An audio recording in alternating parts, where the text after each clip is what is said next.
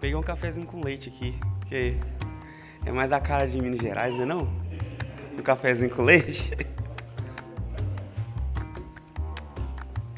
Daqui eu tô olhando a Sapucaí. Tô aqui, mas já tô de olho lá.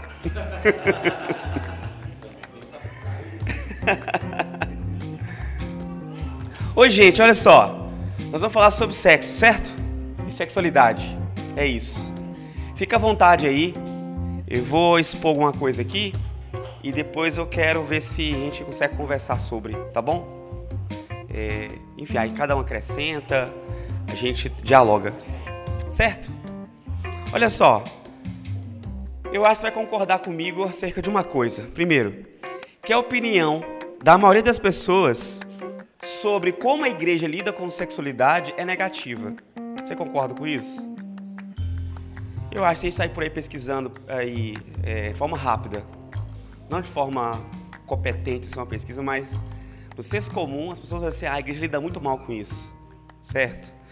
Mas eu acho que não é só as pessoas de fora da igreja, não. As pessoas da igreja também costumam ter opinião de que a igreja não lida bem com o assunto. Vocês concordam com isso também? Que muitos cristãos olham para a sexualidade cristã assim. E eu vou dizer por que eu acho que isso é muito ruim e péssimo de que Deus criou seres humanos, ele tinha muito o que fazer, aí ele saiu criando coisas no ócio dele.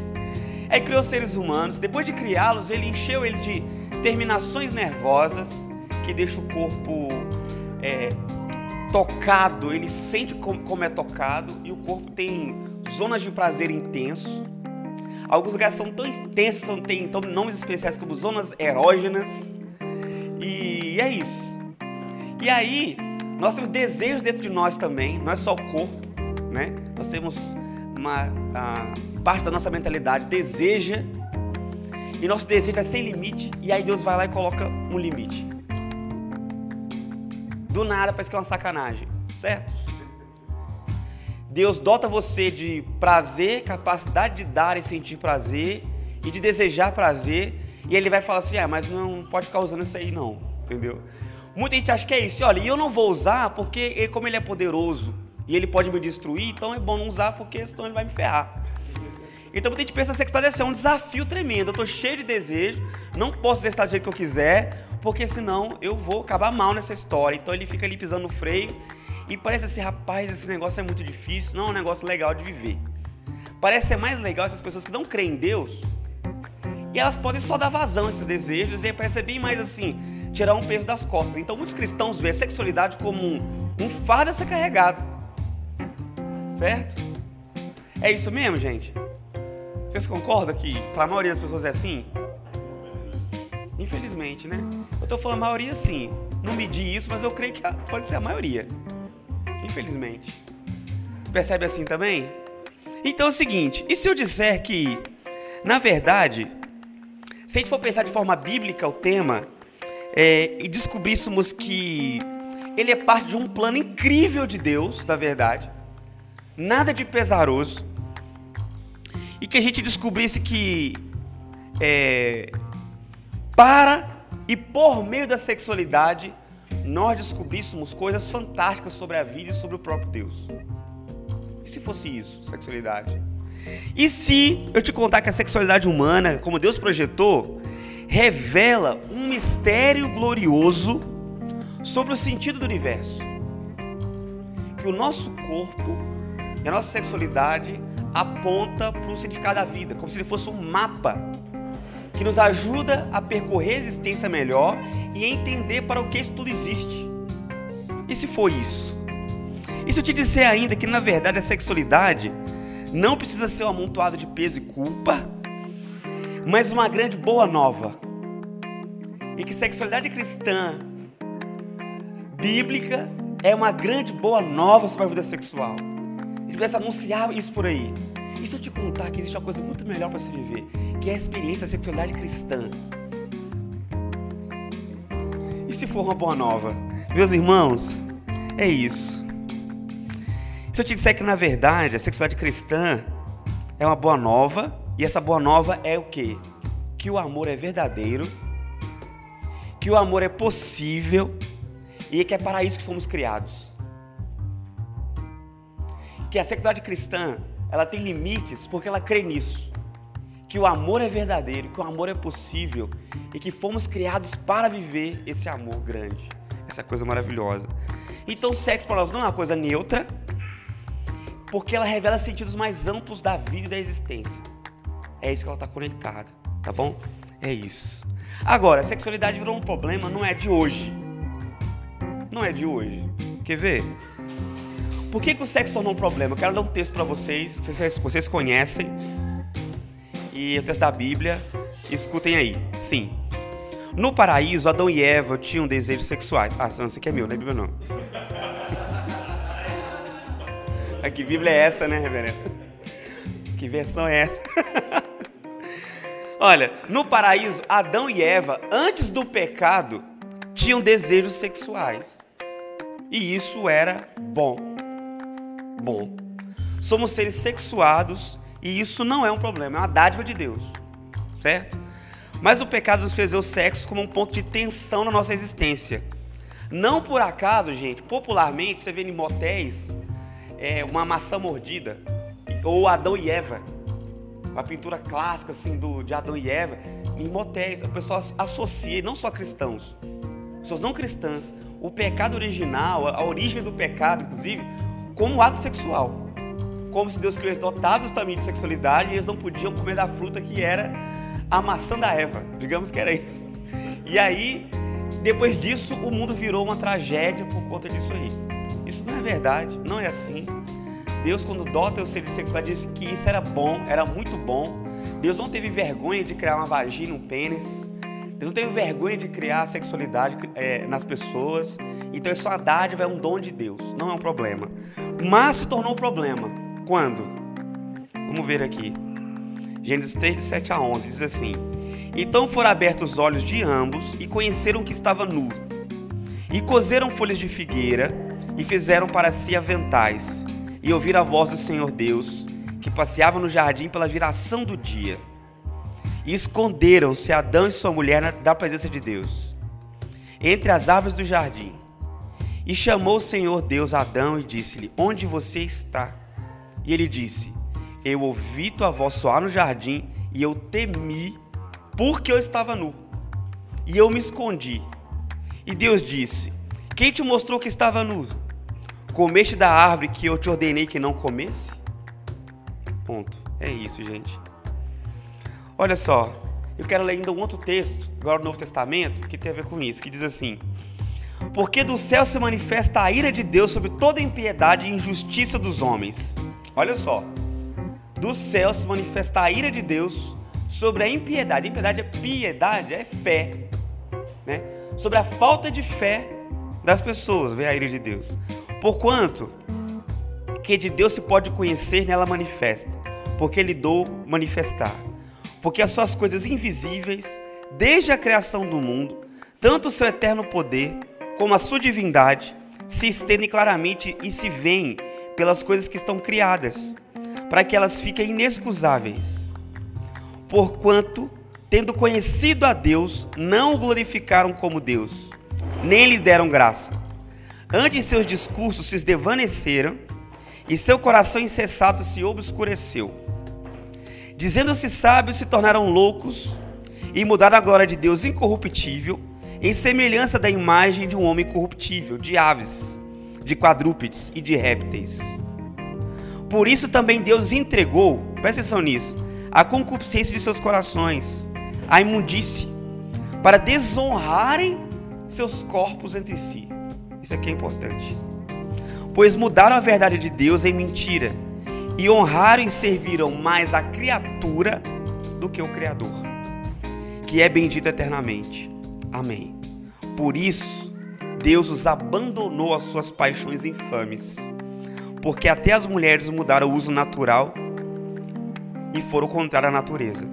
E semelhantemente também homens, deixando o uso natural da mulher e se inflamarem suas sensualidades uns para com os outros, homem com homens, cometendo torpezas e recebendo em si mesmo recompensa que convinha de seu erro. Romanos 1, 18 a 27. Gente, a perversão aqui no texto é a distorção da natureza. A ideia de justiça no texto de Paulo tem a ver. O que é justo? Justo é a coisa estar no devido lugar onde deveria estar. Geraldo! Meu Deus! Gente, agora? Como é que fala de sexualidade na frente do, da, da sumidade geral?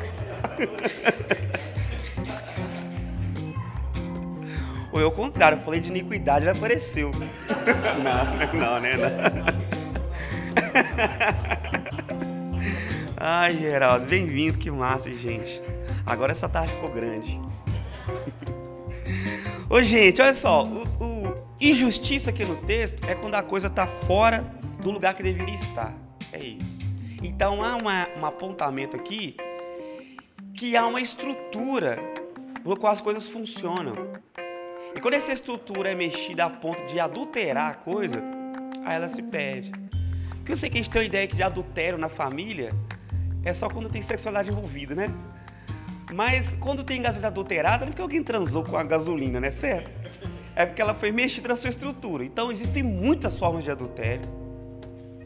É por isso quando alguém fala assim, porque eu sei que o evangelho tem essa coisa, tipo assim, ó, você não pode separar por nada, porque Deus é muito bravo com esse negócio de separação. Mas só tem um escape, que é a, a, a, o adultério. Aí tem gente que ora para que, que, a pessoa traia, né? Para poder ficar livre daquele traste.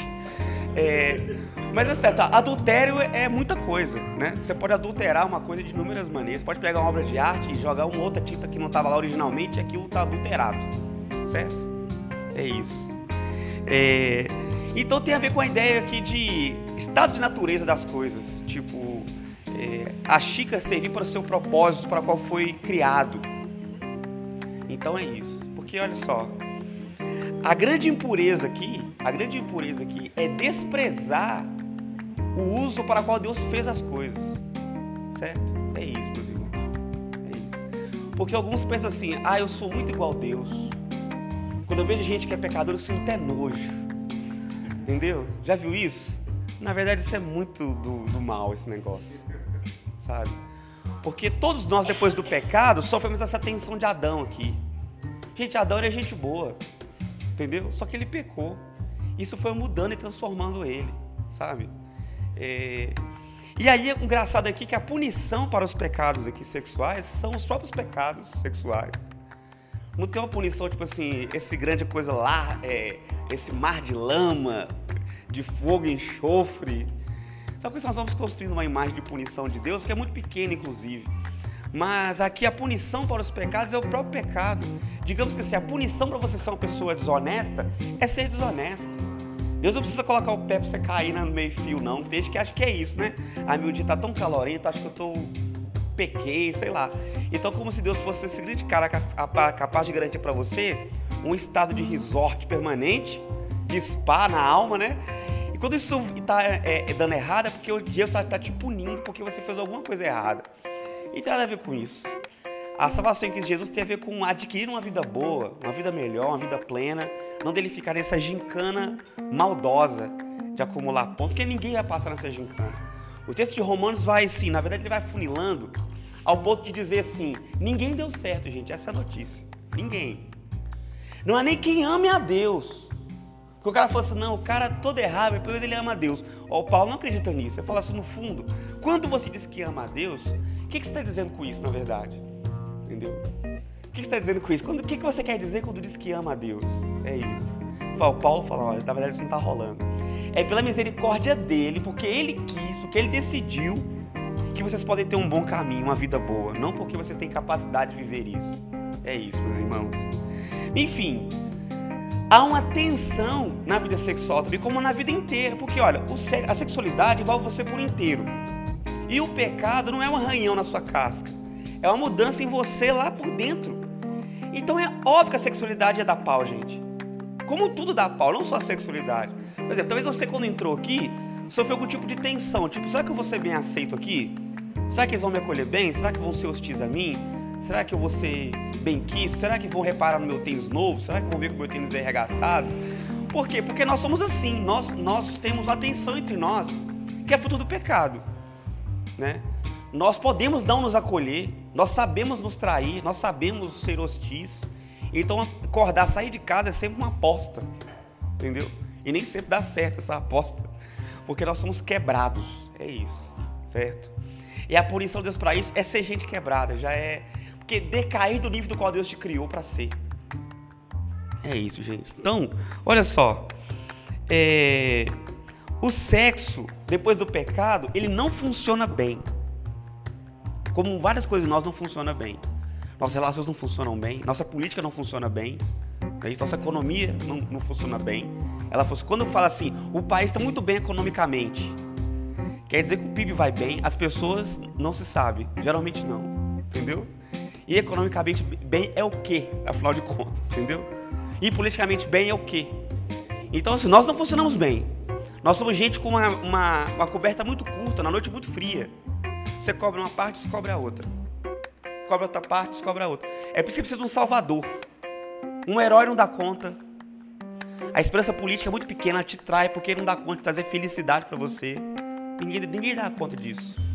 Os casamentos te traem também porque nenhum ser humano é capaz de resolver o seu problema essencial. Só um salvador. Só um salvador. Certo? Então a sexualidade é cheia de problemas. Então o sexo não funciona bem. Entendeu? E por que, que não funciona bem? Existem duas apostas assim que eu vejo que é uma concorrência muito forte, que é a do sexo biológico. Como se fosse capaz de desligar suas emoções e fosse, ó, vamos viver, é, vamos dar vazão a essas pulsões que nós temos, certo? Então ficar segurando essas pulsões faz mal. Tem psicólogos que aconselham assim, olha, eu lembro que uma amiga nossa, estava com muita depressão, morou na base missionária, fui lá no, uma psicóloga falou, não, vai para o psiquiatra. Ela já ficou com medo. Foi no psiquiatra. Aí ele disse, é evangélica, né? Ela contou a espécie de base missionária e falou assim, filha, seu problema é falta de sexo. Você precisa sair, conhecer uns carinhas, entendeu? Tudo mais. você tá muito puritana, esse troço adoece mesmo, você tá triste é por isso, entendeu? E ela veio no ônibus pensando assim, chegou na base. Ela falou, Eric, eu tô com prescrição pra dar. Então, assim, médica.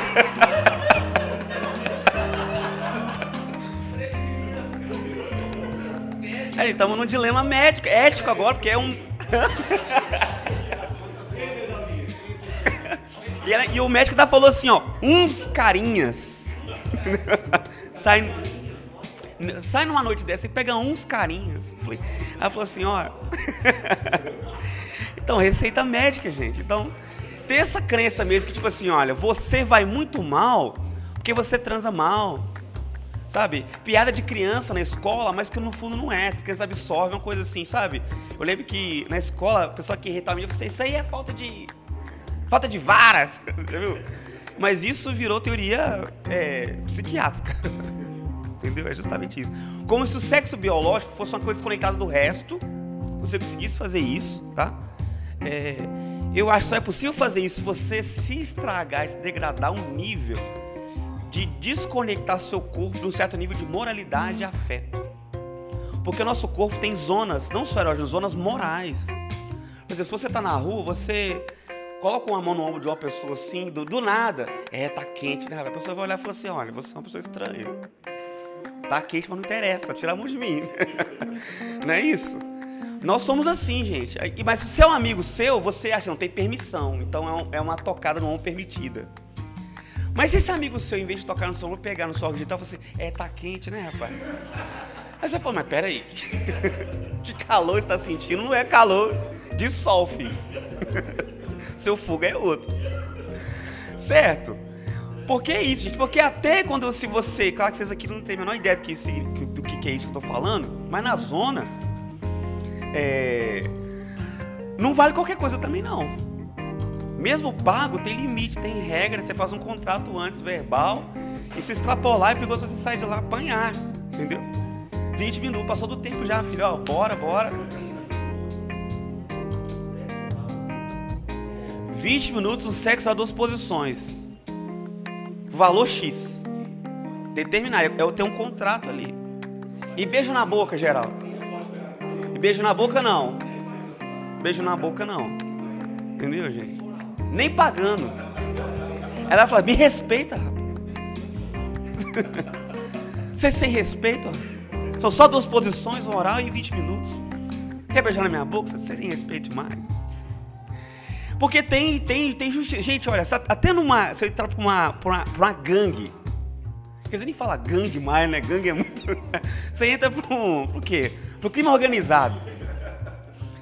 E lá tem regra pra caramba.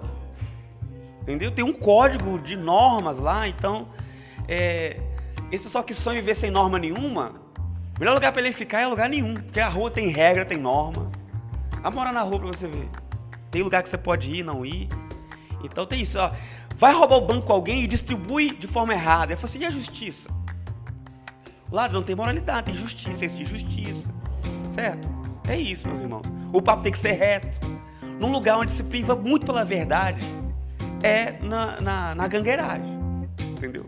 Porque são ferra todo o movimento. Então, há um anseio moral dentro de todos nós, meus irmãos. Para você desligar isso, tem que fazer um exercício muito grande, ou de se estragar ao ponto de desligar várias partes que te fazem constituir como um ser humano, para que se vê uma sexualidade meramente biológica. Sabe, isso é muito pequeno sobre nós. Então eu queria ler uma, uma música para vocês aqui, porque eu acho que assim, teoria cabe tudo, meus irmãos. Eu descobri estudando filosofia que pensando você chega em qualquer lugar. A verdade é essa. Nosso cérebro é muito bom. E ele justifica coisas injustificáveis. Porque tem gente que acha, por exemplo, que o nazismo não tinha uma justificativa teórica. Plausível. Tinha sim, tá? Não era um monte de louco que bateu a cabeça, puf, vamos virar nazista? Não era, não. Tinha filósofos no meio, intelectuais no meio. Precisa ter cuidado da sociedade. Não vale qualquer tipo de conclusão e pensamento. Pessoas vão justificando, cristalizando tipos de ideias. Ah, que bonito, que nobre. Daqui a pouco estão fazendo atrocidades. Daqui a pouco não, né? Essa é, é, é, a, é a cor do dia. Enfim, eu quero ler uma coisa aqui que eu acho que assim, a verdade ela vaza pelas mãos às vezes quando você se emociona. Então, essa ideia do sexo meramente biológico, eu pensei que na cultura popular nossa, nas canções, o que se canta é outra coisa. Eu acho que o feminejo, o nome é fantástico. Eu acho que o feminejo ele é um, um signo cultural importante para entender o sentimento das pessoas.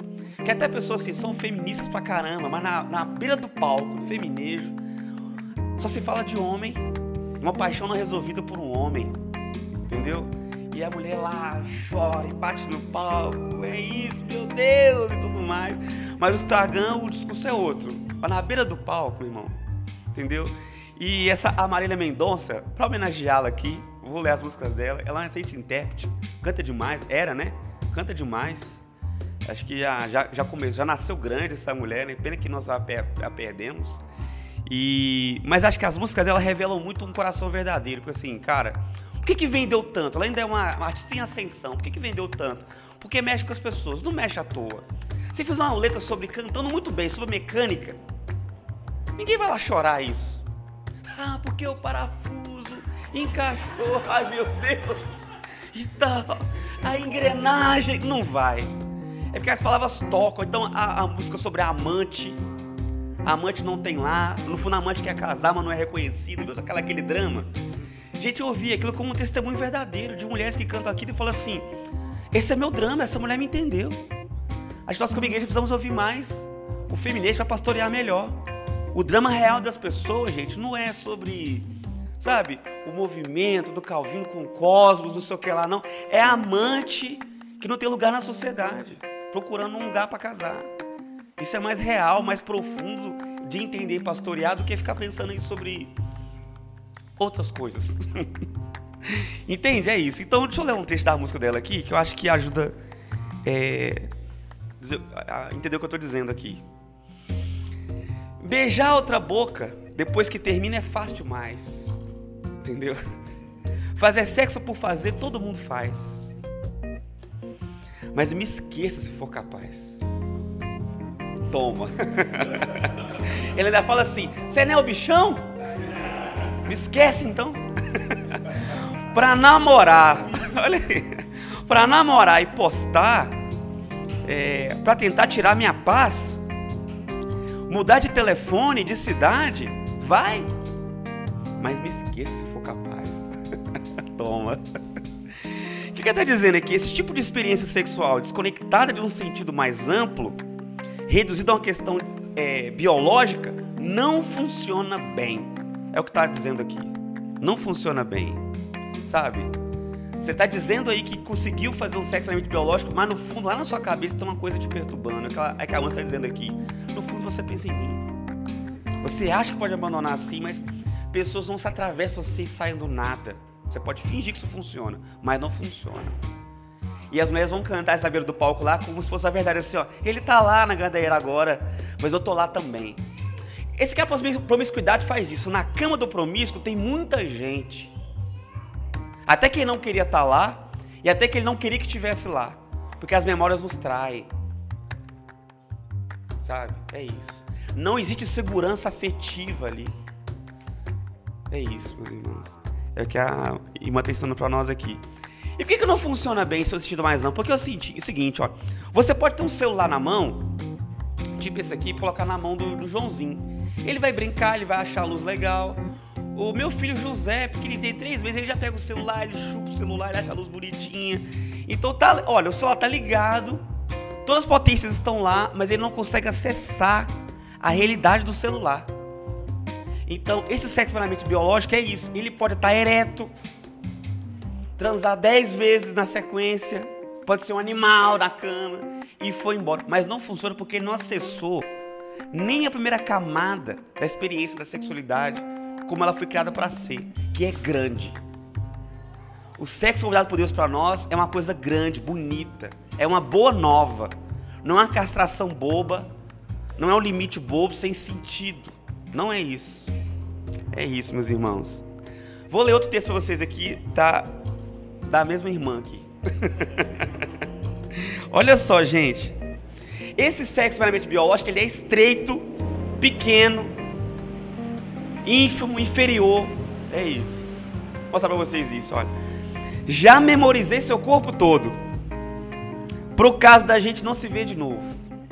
Então a pessoa já está transando com medo. Tipo assim, vou decorar isso aqui porque pode ser que nunca mais usufrua disso. Né? Olha a tristeza, gente. Doa quem doer, essa é a verdade. Entre nós dois não cabe saudade. Para você eu sou mais uma carona, eu sei. No final de uma balada, eu me envolvi sabendo já que eu era só uma carona. Somos dois estranhos numa cama temporária. Meu Deus fazendo amor consciente que é só o momento. Olha só essa frase. O quarto é grande, mas não cabe o sentimento. Aí ela fala assim, aí vem a verdade. Vai doer demais. Vai doer demais. Escutar o seu bye bye depois do I love you, adeus pro seu corpo nu. Gente, a poesia é até meio brega, mas é, é forte, olha. E diz de novo: vai doer demais. Vai doer demais escutar o seu bye bye depois de I love you e saber que o seu corpo nunca mais vai ser meu. No fundo ela fala assim, ó, eu fui sabendo que era uma carona, mas isso vai me custar um preço. Porque no fundo depois do seu bye bye eu queria mais. Sabe? Essa quarta é grande demais, não cabe nossos afetos aqui. Gente, quer dizer dizendo assim, olha, esse sexo grande que é meramente biológico nos cortou só cabe um pequeno pedaço de nós. Nós inteiro não cabe aí. É isso. Gente, o sexo de pessoas bem resolvidas é na verdade um caminho de solidão, de angústia. Porque o sexo não funciona no seu sentido mais amplo, fora do seu sentido natural, pela qual Deus o criou. Muitas partes da pessoa humana são excluídas para caber um sexo meramente biológico. É isso, tem que excluir a pessoa. Parece ser inclusão. Vamos lá, Todo mundo é de todo mundo. Mas não cabe todo mundo, cabe um pedacinho só de cada um. As pessoas, mesmo quando elas são, elas têm que ser desprezadas, diminuídas, para poder entrar na, no jogo. É isso. Olha só, a última música da irmã aqui, prometo. Já virou um, um grande homenagem aqui. Não era para passar de um beijo, mas passou. Esse é o problema. As pessoas não são tão donas de si quanto parece, gente. Nós não somos bons senhores de nós mesmos, essa é a verdade. É, não era para ficar no quarto, mas ficou. E amanheceu e o inédito aconteceu. Aqui uma reviravolta. A gente nem se enrolava no lençol direito. Mas essa noite, olha do que, que essa pessoa tem medo, gente. Essa noite a vibe bateu forte que me deu medo. Então assim, olha, funcionou tão bem, eu gostei tanto que eu tô com medo. Eu morri de medo disso dar certo. Aí ela fala assim: e foi estranho. Depois do amor, escapou da sua boca o eu te amo. A pessoa está morrendo de medo disso. Sabe por quê? Isso vai me arrebentar. Cancela o sentimento. Não fala que me ama, ai ai ai. A gente acorda junto. Não estraga tudo. Não traz o coração para a cama. Meu Deus, gente. É isso. Não traz o coração para a cama. Gente, você não cabe nessa cama, é isso. Você como você é, quem você é, com seus sentimentos não cabe. O pessoal chama isso de gente emocionada. Ah, a pessoa ficou comigo, me ligou no outro dia e é muito emocionada. Porque gente com emoção não cabe nesse rolê. E o que são pessoas sem emoção, gente? Esses são os mesmos que picham a parede assim. Mas amor, por favor. É muita contradição. Entendeu? É isso, gente. Agora, tem outro tipo de sexo, não é só o meramente biológico, que é o, que é o, que é o apenas afeto. Apenas afeto. Inclusive, eu conheci uma moça que falou assim comigo, gente, gabinete pastoral, que doideira. É, eu e meu companheiro, nós não somos mais vistos tudo mais. É, nós estamos tendo ato sexual. E como é que é isso? Não, a gente vê filme como pipoca. É suficiente para nós. Nós não gostamos. Ela falou, não, deixa eu entender. Pipoca, comer pipoca é o quê? Porque, né, os nomes vão mudando. Não, pipoca mesmo. Então, é só isso. Porque, sério, assim, não vai falar que você pensa igual minha tia. Eu falei, depende, depende da tia, né? Assim, porque pra minha tia o ato sexual mesmo é é o corpo penetrar no outro mesmo e tal. Pra mim não, pra mim dar a mão já é sexualidade. O que importa é o afeto. Eu falei, gente. Aí eu falei assim, ó, então você tá dizendo que a minha filha, quando chega na igreja, pega na mão dos coleguinhas e que ela é uma suruba infantil. que o ministério de acolhimento da porta da igreja, na verdade, é um ministério de surubaço da igreja. Porque pega na mão de todo mundo e abraça. Você está dizendo que é isso? Pelo amor de Deus, gente, que loucura! O sexo não pode ser meramente afetivo. Mesmo quando tem relações sexuais, porque, olha só, nossa tarefa na criação é buscar aquilo que é bom, verdadeiro, justo, porque são características de Deus. Claro que isso foi cooptado também, o que é ser bom, o que é verdadeiro, o que é justo, o que é belo. As coisas são amplas em Deus. Por exemplo, a beleza. Deus achou bonito criar aqueles seres da zona abissal do mar, que são estranhíssimos, pontiagudos, esbranquiçados. Então a história da beleza precisa ser recontada. Sim, nós somos o povo da beleza, é que a beleza pode ser maior do que aquele gosto da parede da madame. Entende? Então tem um tipo de gente que apropriou da beleza para fazer uma coisa excludente. O que, é que a galera faz? Então não quer saber de beleza. Só do espanto, do, do, do choque, etc. Não, mas a beleza importa. Beleza importa. Tipo, quer ver? Alguém colocou um paninho bonito aqui porque achou isso interessante, para que fosse mais agradável o nosso encontro. Alguém organizou de uma certa forma aqui a mesa. Quando foi colocar a xícara na bandeja ali, colocou em linha reta, todas elas ali. Então, uma, tendência natural em nós organizar as coisas para que seja legal, certo? É, claro que isso tem uma variabilidade grande. Fez aquilo que a sua, sua avó acha feio em você, outro vai achar maravilhoso. Então, tem que haver uma. É, ampliar essa ideia do que é beleza. Mas bom, justo, verdadeiro nos importa. E essas coisas são coisas assim, são leis morais cravadas em nós. Cravadas em nós. Esse é o nosso lugar na criação. E olha só, é característica da presença do Espírito Santo, características virtuosas. Olha só a sequência do que é o fruto do Espírito em nós. O Espírito Santo, quando Deus habita em nós, o que acontece? Tem uma lista, e eu acho que a forma que a lista está organizada no texto bíblico é de propósito. Está lá assim: amor, gozo, paz, longanimidade, benignidade, bondade, fidelidade, mansidão, domínio próprio. A identidade cristã não funciona sem isso, sem domínio próprio. Quando o seu desejo te domina, você rompe com todos os outros outros aqui, ó. O prazer, o gozo não vai ser bom. Essas coisas funcionam juntas. Para ter gozo, tem que ter amor, tem que ter paz, tem que ter fidelidade, tem que ter domínio próprio. E o domínio próprio também não é aquela coisa assim que a gente acha assim que é um só de chumbo. Para ter domínio próprio, para ser domínio próprio de verdade, tem que ter gozo. Tem que ser legal. E tem que ter amor tem que ter paz. Entendeu? Não é dominar os outros aqui a ponto de ter, criar um troço infantil aqui sem paz. Não é isso. Então a regra cristã é uma regra feliz. Mas a nossa felicidade também tem regra.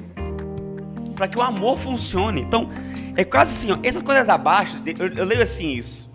Essas coisas abaixo são características próprias do que é o amor. O conteúdo do amor é esse: gozo, paz, longanimidade, benignidade, fidelidade, mansidão, domínio próprio. Isso é que é o amor. Isso que o amor é. Então a identidade cristã é uma identidade virtuosa. Só que é o seguinte, virtude, gente, não se adquire de graça. Por exemplo, justiça. Ninguém pode ser chamado de justo sem ter sido testado para isso. Então, um bebê não nasce justo. Ele nasce para vir a ser. Mas o justo é aquele que tem é, tentações e as vence. Tipo, eu te dou possibilidade todos os dias de você ser desonesto comigo e você não é. Todos os dias. Ao ponto de que se virou sua segunda natureza. A virtude se adquire com esforço mesmo. Com esforço. É por isso que na falta de capacidade de você exercer tal virtude, o Senhor colocou as dele em você. O que é uma coisa maravilhosa sobre a graça. Mas virtude é isso, você busca ter. O justo tem que ser testado, depois aprovado, chamado de justo. É isso. Uma pessoa honesta, que nunca passou por tentação de ser desonesto, não pode carregar o título de honesto. Honesto é aquele que teve chance de não sê-lo e resolveu fazê-lo. É isso. Então, a moral e a virtude cristã exige sacrifício. E nesse amor meramente afetivo, se for meramente afetivo, você só faz o que você gosta, tu não vai fazer sacrifícios. Não existe virtude sem sacrifícios. A nossa maior ideia de amor, o ápice do amor para nós, é Jesus, que é a fonte do amor. E o amor de Jesus Cristo para nós não é um amor fácil, gente, é um amor que foi para a cruz. Você acha que estava gostosinho estar na cruz? Não estava, não. É que o nosso amor, o amor cristão, não é só fazer o que está gostosinho. O amor meramente afetivo vai te transformar em animais que não têm nenhum afeto, como um cachorro, que é aquele que tem uma pulsão e vai lá e fazer. Ou esse, esse escravo afetivo do outro.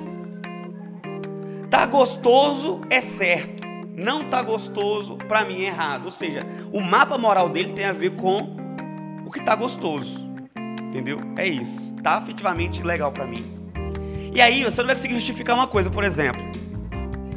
Eu sou casado e tô, eu estou numa relação com a Léo. Mas eu comecei a sentir afeto por esse outro ser humano e agora? Aí você fala assim: acabou o amor, não, não vale a pena, tem que ir embora. Não tem a ver com permanência, com fidelidade, sabe? Porque o amor cristão é assim: no dia que você está muito afim, você está lá e está tá lá servindo, faz café da manhã. No dia que você. Riu aí, né, irmão? Ele que café da manhã o quê? Ele faz, né, irmã? Aí, que isso. Amém, irmão. Ao domínio próprio. Aí, no dia que você não está muito afim, o que você faz? Do mesmo jeito. Eu amo aquela canção assim. Ela faz tudo sempre igual. A beleza da repetição, o amor é repetição. Como criança que, tipo assim, joga para cima, uma vez, duas, três, aí você cansou, mas ela não, ela fala, de novo, de novo, de novo. E é por isso que o sol nasce todos os dias de novo. O Senhor te dá a chance e a graça de repetir. Só que melhor. Porque, por exemplo, o dia que você estará amanhã, você vai experimentar de um outro lugar a experiência agora de um adulto, não de uma criança mais. Então você, cada vez que repete, pode fazer melhor e melhor e melhor, mais mais uma vez. Sacrifício, meus irmãos, tem virtude no amor cristão. Certo? Um dia eu fiquei me perguntando uma coisa assim, eu estava vendo meus avós, antes do meu avô morrer, e ele beijando a minha avó na boca, que aí me deu uma dúvida filosófica assim. Por que que velho beija? Por que que velhos, bem velhinho, meu avô tava assim, gente, beirando uns 100 anos. Por que que velhos transam? Porque na cabeça da mente moderna, que é meramente plástica e pornográfica, eu ficar que Deus quer dizer com pornografia depois, mas é não cabe aquilo, porque os lábios da minha avó não eram nada desejáveis, digamos assim, entendeu?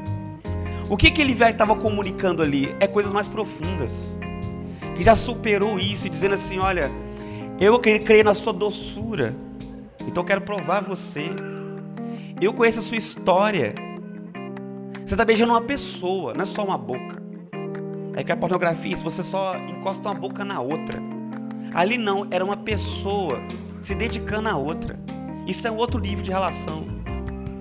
Que é a própria para o amor. E esse que é o convite da, da, da fé cristã. Uma história de amor. Arriscar-se numa história de amor. E o amor é real.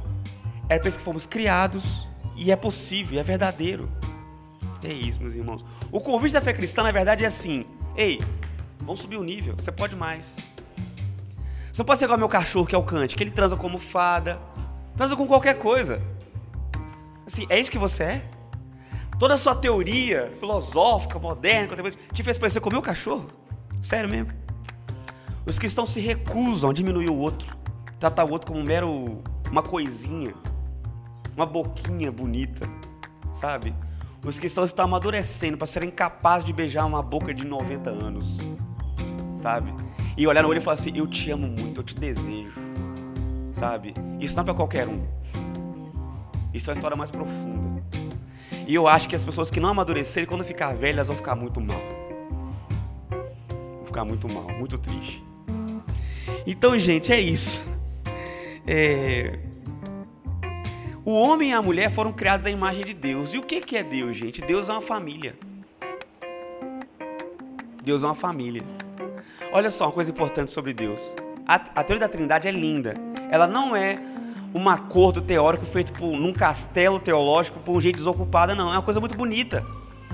Olha só, Deus Pai, Deus que se revelar assim, por exemplo, por que eu tenho dificuldade com essa coisa de falar assim? Ah, pra mim Deus é uma mulher negra, sei lá o que, tudo mais. Eu entendo que tem feminilidade em Deus, claro, porque Ele criou e saiu dele. Mas tem uma coisa sobre Deus, Ele quis se revelar a nós de algumas maneiras. Não sabia por quê. Você precisa respeitar isso. E não mente isso. Jesus é a máxima revelação de quem Deus é. Deus se revelou por meio de é, na montanha lá uma fumaça, raios, pela voz profetas, até que ele encarnou. Isso é o máximo da revelação de Deus. Mas olha só como é que ele se apresenta. Eu sou o filho. Ou seja, gente, olha, não tem como você ser pai sem ter filho algum, certo? A identidade do pai depende de outro para acontecer. É uma relação de dependência. O nome pai quer dizer que tem mais gente na jogada. O filho também. Quando você fala assim, o que, que você é? Ah, eu sou filho de fulano. Então o fulano tem que aparecer na relação. A sua identidade está atrelada de outro, é uma corrente, é uma identidade incorrente. A trindade é isso. E o Espírito Santo é o Espírito dos dois. Ó, é assim, os dois se amam tanto que esse amor é uma pessoa e tem nome, chama Espírito Santo. O Espírito Santo é o amor dos dois. E ele, sabe quando você fala assim, ó, fulano captou o espírito da coisa. Está contando uma história, ah, você captou o espírito da coisa. O Espírito Santo é o espírito da coisa, Deus, entendeu? É isso. E é tão bonito que quando o Espírito Santo vem, ele revela Jesus. Ele fala, a missão de Jesus, ó, do Espírito Santo, é o que Jesus fala em João 14. Ele fala assim: vocês vão sentir falta de mim, eu sei. Porém, não vai não. Porque o Espírito Santo vai estar aqui. Qual é a função do Espírito Santo? Fazer você sentir Jesus, não é ele mesmo. O Espírito Santo, ele não quer ser tão percebido assim. Porque a tarefa dele, quando ele chega, você sente Jesus. Imagina a presença de alguém assim, de que são tão unidos, tão unidos, que quando um chega, é como se o outro estivesse presente. Tem casal que é assim, você conversa com a entidade casal, né? Tipo, o pessoal entrevistava Sandy Júnior, aí tava só um dos dois e fala, ô Sandy Júnior. É quase isso, né? Quando alguém fala com Jesus assim, mostra o Pai, ele fala assim: Eu sou Sandy Júnior, filho. Falou comigo, falou, falou com a trindade toda. Falou com a trindade toda. Não, e não é por acaso que os casais acabam virando isso, porque é uma ideia de unidade mesmo, de identidade que se atrelaram. Você colocou sua, sua face para jogo ali nessa relação, é isso. Na igreja é assim também, gente. Porque, uma coisa para você sobre, sobre família e vocação. Na igreja, todo mundo se casa. Todo mundo vira família. Na igreja católica romana tem uma coisa que eu acho bonita na ordenação dos padres, que é eles colocam um anel, não é que eles não são casados, eles casaram com a igreja. Eles colocam um anel de casado. Muito doido isso. Então ele é sem família? Não, não é não. Ele é casado. Então, o celibato, meus irmãos, é um chamado divino. Não é para dizer que o sexo é ruim, não. é que é tão bom que eu vou ver essa experiência com o meu Deus também, de gosto, de prazer com a igreja, com a família, outros tipos de experiências da nossa vida, da nossa identidade. Sabe? O carinho entre nós é, é fraterno. E a sexualidade entre nós é pura. E eu sei que tem uma intuição sim que o aperto de mão é um tipo de ato sexo, porque o corpo está encontrando em afeto. É sim, num nível certo, num lugar certo. Mas é o que tem que haver entre nós mesmo. Um tipo de família, um corpo que se une e dá, e dá prazer estar com o outro. E se realiza nisso, satisfaz nisso. E isso é maravilhoso, certo? Mas Deus é isso. Quando Deus cria os seres humanos, Ele cria para viver essa história também. De serem, olha o que, que Deus é. Absolutamente diferente. Em absoluto. O Deus não é o Filho em absoluto. E eles são unidos também em absoluto. É um paradoxo absurdo aqui. Ao mesmo tempo que o pai não pode ser filho, porque como é que o pai é, é filho dele mesmo? Não tem como. E ao mesmo tempo que um não pode existir sem o outro. Há uma interdependência que é absurda. E a história de amor é meio que isso: pessoas que não são iguais, topando viver de um jeito que um não vive mais sem o outro. É isso. E é por isso que tem que ser diferente. O casamento cristão ele tem diferença e unidade. Tem que haver diferença. Sabe? O corpo é importante na fé cristã, gente. Muito importante. A primeira coisa que na criação dos homens que está lá, era, em Gênesis, é, é a criação do corpo. E a primeira coisa que o Adão vê da Eva é o corpo. Ele não sabia quem era ela, não tinha nem dialogado ainda. Olhou e gostou. Viu, nossos corpos se encaixam. Nós somos criados um para o outro. Para viver isso aqui, ó, amor, prazer, fidelidade, benignidade, etc. Ou seja, no nosso corpo existe um mapa apontando para o nosso destino, que é o amor. O corpo humano aponta para isso. Fomos criados para histórias de amor profundas. Só que isso não funciona fora de uma estrutura moral. Não funciona. A cultura está dizendo isso aí para nós. Sabe? Muita gente pensa que o pessoal aí fora que transa com todo mundo, ah, transa muito melhor. Numa perspectiva muito pequena, animalesca. Que é da pornografia mesmo, que se foi criado na modernidade, não é isso? Pós-revolução industrial. E o filme pornô ele tem uma coisa meio que de máquina, o um encantamento do homem com a máquina. Porque no, no fetiche pornográfico, se a mulher chegar e falar assim, eu sou enfermeira. Aí o cara, pô, legal, tô animado hoje, animadinho com enfermeira. Mas ela assim, mas é, mano, eu tô na pandemia, você sabe, né? Tô trabalhando há 46 horas. Por isso que eu tô com essa olheira aqui. Tá bom? Ela tira a luva, ó, cuidado pra não pegar, porque tá cheio de Covid, tá? Espera só um pouquinho, que eu vou tirar esse avental aqui, cheio de sangue. Porque a enfermeira tá no hospital, né? Aí ela falou assim: ó, e eu tô 36 horas, eu posso chorar um pouquinho antes, porque eu não vejo meus filhos. Eu ganho muito pouco, trabalho muito, não tenho salário de médica. Meus filhos não estão tá lá, lá, não sei como é que estão. Deixa eu posso ligar para a minha vizinha que cuida deles? Aí tá lá ligando, aí o cara, aí, imagina um filme pornô assim. E o cara lá assistindo, esse rapaz, só vai dar certo. Não. Porque ele vai dizer a mesma coisa da música aqui, ó. Não traz o coração para a cama, que não traz você, sua história, você não interessa. Quem você é de verdade, nós não queremos. Entende? O mecânico, o carpinteiro, sei lá qual é o fetiche, entendeu? A pessoa de verdade não cabe. Você tem que diminuir a pessoa, fantasiar, e quem ela é de verdade não cabe. E pessoas treinadas nisso, elas são treinadas a desprezar identidades né? Identidade de verdade de uma pessoa não cabe. É isso, meus irmãos. Olha só, então, para encerrar, eu queria ler um texto para vocês sobre sexualidade cristã. Beleza? É pequenininho, mas eu acho que vai fechar bem aqui. E eu dei o nome desse texto que eu escrevi de O Beijo dos Santos. Isso me deu vontade de escrever porque um amigo me falou assim, uma forma muito honesta, gente, olha. E, e coração honesto e aberto, gente, é encantado. Ele me disse assim, Eric, eu acho que eu não sirvo para a fé cristã.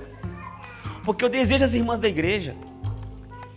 Eu falei assim, mas é só isso? Mas eu desejo muito, você não está me entendendo. Do jeito que eu desejo elas, entendeu? Eu desejo muito as irmãs da igreja. E eu sou casado, não sei mais o que fazer, acho que eu tenho que ir embora. Eu, nasci para ir para o inferno, eu acho, porque eu não, não, não sei me controlar. Eu falei assim, se eu te contar que os santos da história da igreja não são seres que não desejam. São seres que dizem todos os dias não para os seus desejos. Aí escrevi um texto pensando nele e tentando me ajudar e ajudá-los também, que diz assim: Sexo de verdade é penetrar e acolher histórias, pessoas inteiras, identidades. Os cristãos não penetram só um órgão genital, ou são penetradas por um órgão genital. Elas são cruzadas por histórias, por pessoas, identidades. E se isso acontece de verdade, é uma boa forma de desejar no mundo de Deus. É isso. O pior do sexo não é feito entre pessoas. O pior do sexo é feito entre corpos apenas, ignorando a identidade das pessoas que habitam esses corpos. Isto sim é desonrar a criatura de Deus, como a gente lê lá em Romanos. É o desprezo pela obra de Deus, que são pessoas. Mesmo o sexo não sendo só corpo, o que acontece no corpo é importante para compreender o que realmente desejamos no outro. Nos ajuda a ver qual é a verdadeira busca para a qual o sexo é parte do caminho, meus irmãos. Sexualidade é missão. Missão cristã. Então presta atenção nisso, olha que bonito. Todo o corpo tem um ritmo para andar, para falar, para comer, para pensar. Não é certo? O Jaime anda num ritmo, eu ando no outro. Geraldo anda no outro ritmo, come numa velocidade. Cada corpo tem um ritmo. No sexo também é importante ter ritmo. O sexo descompassado não é prazeroso. Mas precisa haver um ajuste da experiência temporal e do tempo para que seja uma boa cena compartilhada. O sexo é um convite para dividir o ritmo. Então é preciso andar junto, descobrir um novo ritmo junto com o outro. Um compasso que seja bom para dois. Sexo é composição, tipo música. A vida toda a gente experimenta numa linha temporal, não é certo isso? Andando para frente. Enquanto alguns passam a vida se acelerando, outros caminham bem devagar.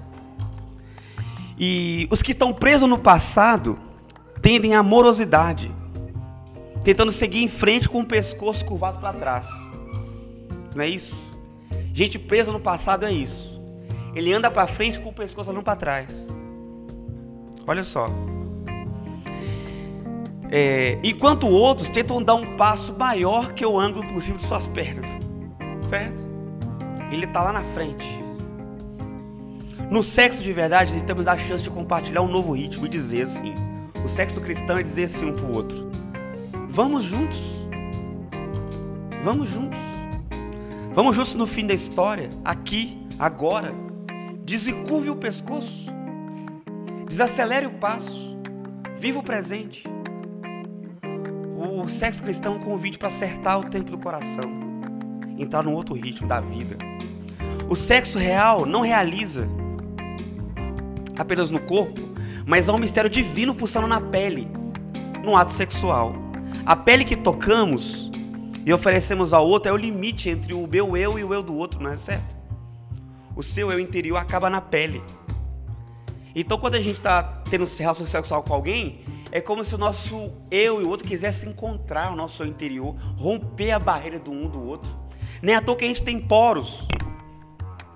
E, e precisa comer o que está fora de nós, alimentar o que está fora de nós. Porque se o que está fora de nós, nós, nós não, não, não nos bastamos. A sua pele respira o mundo fora de você. No sexo, o convite é: faça parte do meu mundo interior. A minha identidade está aberta para você também. Me entre pelos poros. Me entre por mim. A maioria das relações sexuais começa com um beijo. Não no prostíbulo.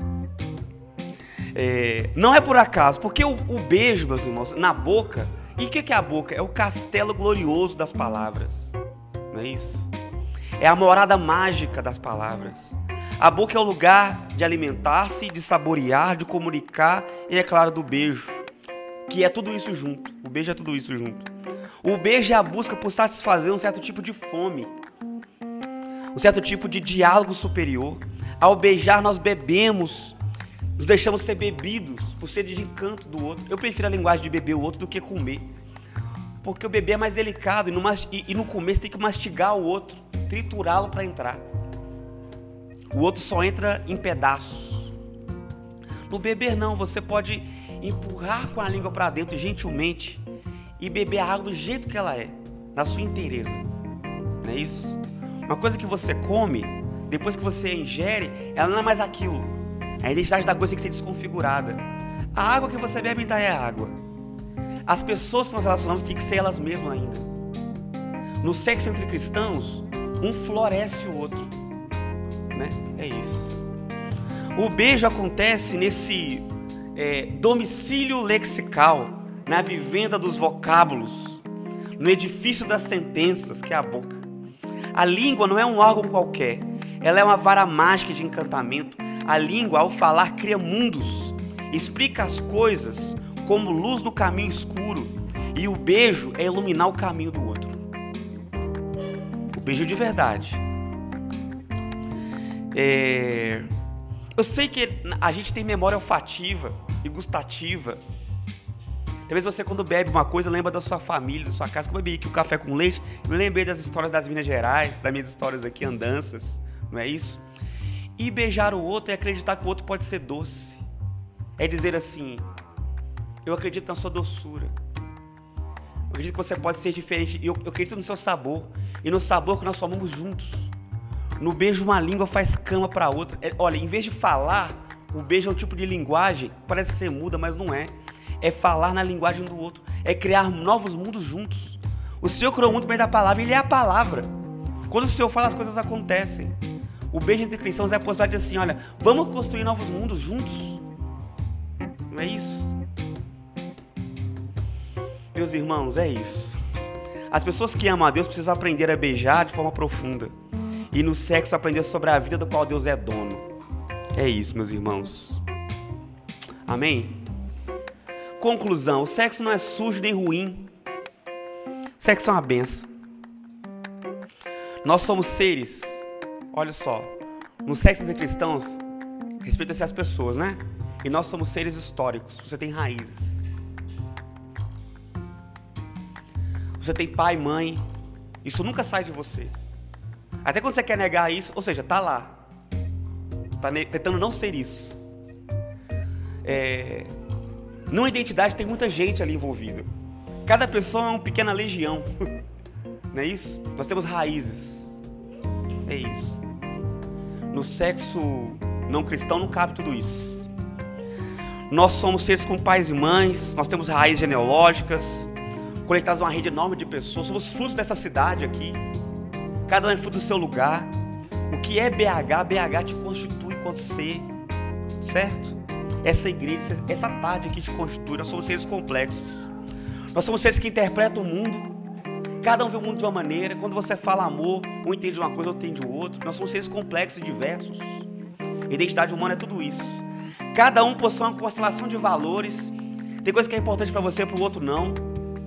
Certo? Tudo isso constitui a pessoa humana. Pessoas têm sonhos, têm, ou seja, tem futuro, tem passado, tem futuro. Dentro de uma pessoa tem esperança sobre o que vai ser o amanhã, do que deveria ser o amanhã, do que deveria ser esse mundo melhor, outro mundo possível. Quando alguém é penetrado no sexo, como Deus propôs, isso é transpassado. Tudo isso importa. A pessoa diz assim: ó, vem com suas frustrações, com seus sonhos, com suas cicatrizes, eu quero amar isso tudo. É isso tudo que eu, que eu tô aberto a desejar. É isso. Esse é o convite da sexualidade cristã. Acolher pessoas inteiras. Menos que isso a gente não aceita. Ó, se você quer me desprezar na sua cama, eu não vou participar disso. Se você quer me desonrar na sua cama, eu não vou participar disso. Então existe uma estrutura moral para que isso seja seguro e que isso funcione e honre quem Deus é. E aí nesse lugar você pode aprender sobre o sentido da vida e sobre quem Deus é, que é uma história de amor. Sabe? É isso, meus irmãos. É preciso de qualquer coisa que vale a pena para nós de qualquer maneira é, e nem nos retalhando. É isso. O convite da fé cristã é: vamos subir o nível da coisa? Qual o nível? O nível do amor, onde pessoas inteiras cabem, são respeitadas e valorizadas, aumentadas, ampliadas. É isso. Tipo, o beija-flor sabe tirar o néctar da flor sem estragá-la. Ele entra, sai com perfeição naquele voo e a flor continua lá sabe? Eu não duvido que algumas pessoas que falam assim, ah, eu bato essa mulher, mas eu amo ela. É, mas é que existe o amor fora de todas as suas características, no fundo ele é um vício. O que ele tá assim, eu, eu tenho um desejo para essa pessoa, Mas ele não sabe regrar isso. Então ele estraga. Então, nem toda forma de amar vale a pena mesmo, meus irmãos. Você vai amar com respeito e no nível que nós desejamos, a nossa altura de filhos e filhas de Deus. Amém? Gente, era isso. Senhor Jesus, obrigado por tua presença aqui, nos abençoe. Obrigado pelo convite, Jesus, de pensar essas coisas importantes para nós, sobre quem nós somos, para que a gente possa viver uma vida inteira, íntegra e sadia e maravilhosa, Pai. Obrigado por isso, Pai. Obrigado por essa cidade, por estar aqui nesse lugar tão importante, perto do viaduto, tantos símbolos importantes, para que a gente possa pensar a espiritualidade na cidade, a dor das pessoas, o sofrimento das pessoas, com carinho, com amor e respeitando-as. Em nome de Jesus, amém.